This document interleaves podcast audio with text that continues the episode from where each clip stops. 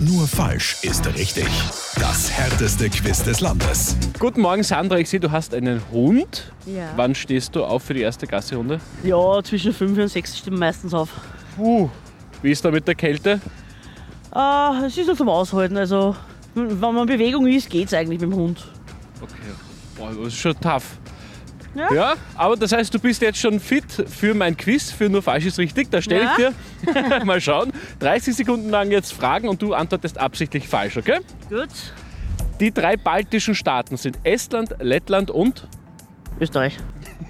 was du heute kannst besorgen, dass Verschiebe ja auf morgen. Muhammad Ali war ein Boxer oder ein Schäferhund. Schäferhund.